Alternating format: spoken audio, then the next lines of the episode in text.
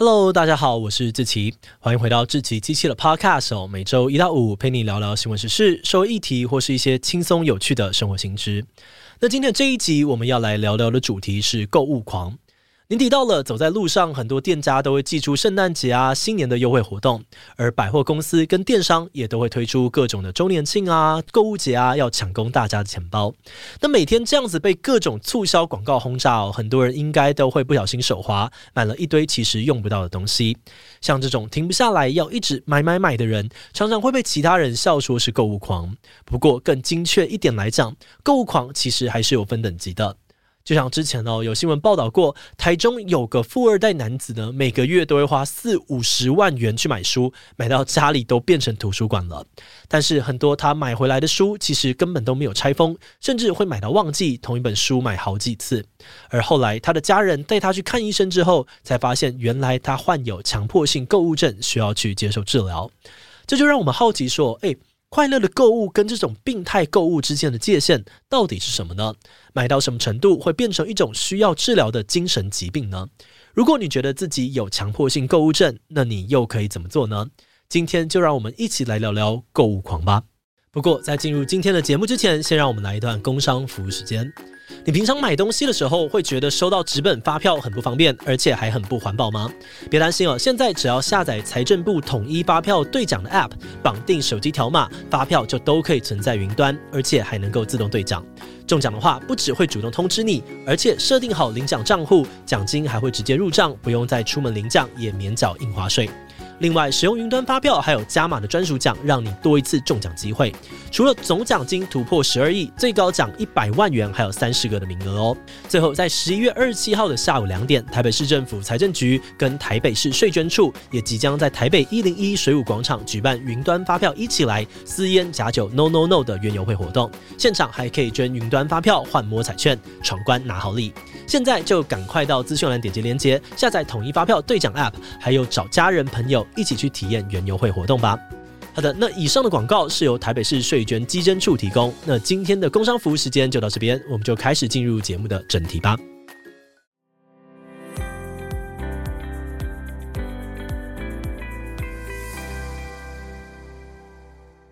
当你在说一个人是购物狂的时候，你心里想的可能单纯就是一个人很爱逛街买东西，消费力很高。但是如果今天这个人爱买东西的程度已经变成无法控制自己的状况，严重影响到他社交、工作，甚至自身的健康，那可能就会有强迫性购物症的疑虑了。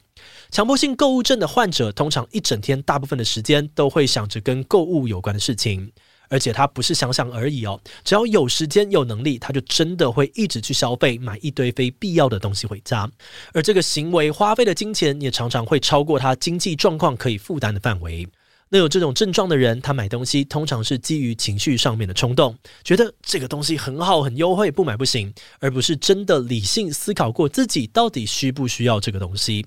在购物完之后，他会先开心一下下，但是之后又会陷入自责、羞愧的负面情绪里面，觉得自己怎么又乱花钱了。不过，这种自责的感觉并不会阻止他继续花钱，反而会形成一种恶性循环。为了要弥补这个负面的情绪哦，他可能又会再去血拼购物，想要用下一次购物的短暂快乐来舒缓刚刚的那些空虚感。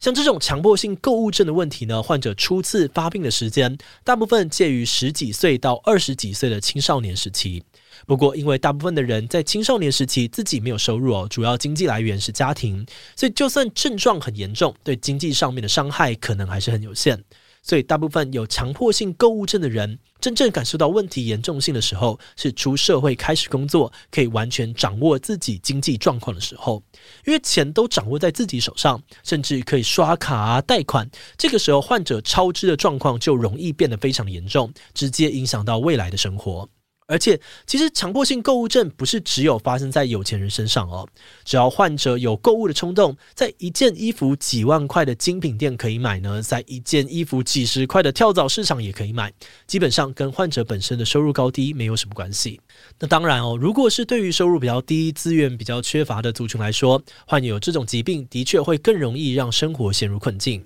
而最直接的影响，当然就是患者的经济状况会开始入不敷出。毕竟对于一般人来说，赚钱的速度永远没有花钱快。患者会因为停不下来的消费，让自己的经济状况陷入困难。那在经济出问题之后，他的家庭关系也可能会连带的受到影响。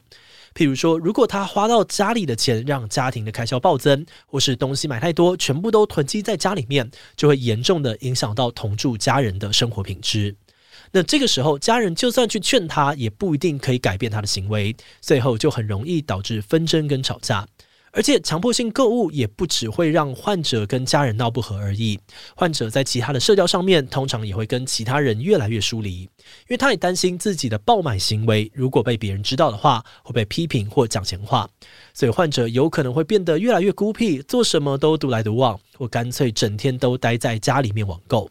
那在家庭失和、社交孤立的情况之下，患者自己的心理状况也会变得更加的危险。很多患者会同时患有其他的心理疾病，像是忧郁症啊、焦虑症，或是染上对于药物、毒品的依赖等等。不过这边要稍微注意一下的点是，像这种忧郁啊、焦虑的共病状况，到底是强迫性购物症的因还是果，目前还不是很清楚。也就是说，到底是因为强迫性购物症才会忧郁跟焦虑，还是患者先有了这些心理疾病，然后才会导致强迫购物的？这个部分目前还没有一个定论。那话说回来哦，如果不停的爆买东西会造成患者在生活各方面都遇到很多的困扰，那到底为什么他必须要一直买不停，没有办法停下来呢？关于强迫性购物症的成因哦，主要可能来自于遗传啊跟家庭因素这两个因素。那有研究就显示，强迫性购物的症状呢，跟我们大脑的神经传导物质失调有关。而在家庭因素方面，专家发现有很多患者长期都处于失和的家庭关系里面，或是他的家里面有其他的精神疾病患者。那这些各式各样的家庭困境，可能就会造成一个人自尊低落，不知道要怎么处理自己的情绪跟压力，这就导致他只能够借由购物所带来的短暂愉悦感，得到控制感跟自信，暂时的弥补心中的空洞。而每当他感到焦虑，或是忧郁，或是生活又遭遇到什么不顺遂的时候，冲动购物的欲望就会被激发。而另外一方面，像是同才之间呢，社会文化的影响力，也会影响一个人的消费价值观。如果从小你身边的人都崇尚多多益善的消费主义，那你在长大之后也有可能会陷入过度消费的危险，甚至把买东西视为唯一的快乐舒压来源。但是我们应该多少都有经验哦，就是在冲动消费之后买到的往往不是快乐，而是更多的焦虑跟自责。但相比于一般人，下次花钱的时候可能会多想一下下，提醒自己不要这么的冲动。有强迫性购物症的人，反而会借由继续买买买来逃避冲动消费带来的那种不舒服的感觉。那问题就来了，如果说快乐购物跟强迫购物只有一线之差，那我们有没有什么办法可以预防自己掉进强迫性购物的恶性循环呢？又或者是说，如果你今天发现自己已经有强迫性购物的状况，那又该怎么做才能够让自己好起来呢？其实就跟大部分的疾病一样，最重要的处理原则就是预防大于治疗。如果真的生病了，也要及早发现、及早治疗。说起来很简单啊，但是就以强迫性购物症来说，要及早发现、及早治疗，其实是蛮有难度的。就像我们刚才有讲到，患者初次发病的年龄通常是在青少年时期，但当你还是学生的时候，基本上会有家人帮忙管控你的开销。你本身能够支配的钱，也是家人给你的钱，所以不管你怎么使用那些零用钱呢，生活都不至于会受到太严重的影响。在这个时期呢，你跟你身边的人不一定可以发现，哦，这可能是强迫性购物症。但是等到你出社会，开始有收入之后，状况就不一样了。特别是现代社会很强调自主性，尊重个人的自由，所以大部分人呢，通常都会觉得啊，就算花得很凶，但我花自己赚的钱没毛病吧。嗯，一般来说确实是啦。但如果你有强迫性购物症，你的消费可能会像脱缰的野马，不停的超支再超支，等发现自己有病态消费的状况，常常也已经累积下很大的债务了。所以说呢，这种疾病哦，要在问题出现前及早发现，还真的不太容易。那如果换个角度，我们从预防来下手的话呢，这边专家建议有两种可以尝试看看的方向。第一种预防方法呢，就是尽量从小学会控管压力跟情绪。每次讨论到心理疾病相关的议题的时候，你都可以发现，一个人在原生家庭的经历常常会影响到他的性格养成，甚至是一辈子的价值观。如果一个孩子在家庭啊或者成长过程当中有遗憾，那他长大之后可能会需要用很长的一段时间来修复自己童年所受到的挫折。但这部分呢，还是需要仰赖家人，尤其呢是孩子的主要照顾者多多的注意跟协助。所以，如果你家刚好也有成长当中的孩子，那你也可以帮忙培养孩子多元的兴趣，不要让孩子从小就把快乐跟物质享受画上绝对的等号。